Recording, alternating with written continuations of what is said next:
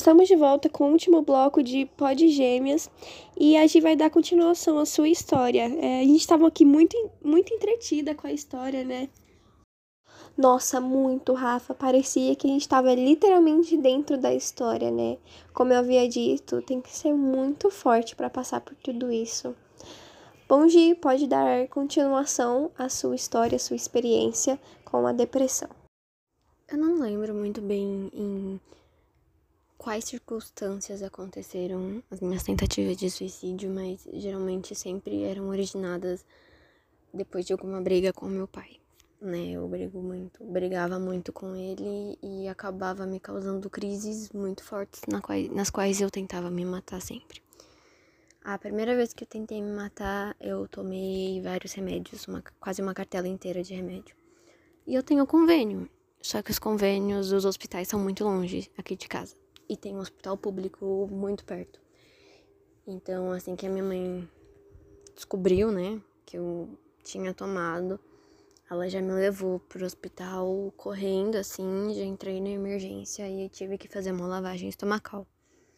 Que é enfiar um cano no seu nariz e eles vão puxar tudo que tem no seu estômago. É horrível, é traumatizante. Falei, nunca mais vou fazer isso na minha vida. Tá bom.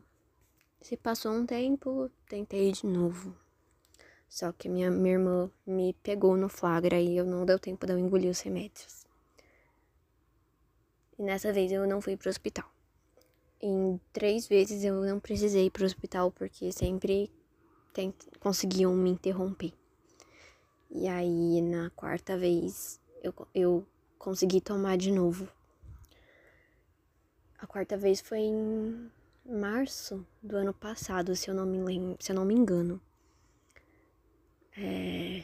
E foi a mesma história. Os hospitais do plano de saúde são muito longe e a gente mais uma vez foi correndo pro, pro SUS. E mais uma vez eles fizeram a lavagem. Só que dessa vez eles colocaram o carvão. Então eu vomitava um negócio preto e tinha um cano no meu nariz. E também do meu lado tinha uma menina morta. Uma criança, jovem. Não, não sei, acho que era uma criança. E ela tava morta do meu lado. Durante a quarentena eu tive uma melhora muito absurda, o que assustou um pouco o médico. Ele falou: Você é a única pessoa que vem no meu consultório falando que tá bem, que tá tranquila, que, que tá tudo bem. Tanto que ele até suspendeu o meu antidepressivo. Então eu fiquei alguns meses sem antidepressivo, porém, uns tempos atrás, alguns uns dois meses atrás, eu voltei a ficar bem mal. Então, a minha mãe voltou a me dar antidepressivo.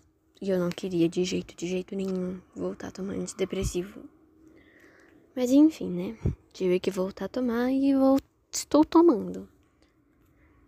Mas foi durante a pandemia eu melhorei 90%. Ele falava assim, ele falou: "Você é a, a única pessoa que vem no meu consultório falar que tá tudo que tá bem, que melhorou, porque muitas pessoas pioraram e descobriram que tem depressão ou ansiedade durante a pandemia.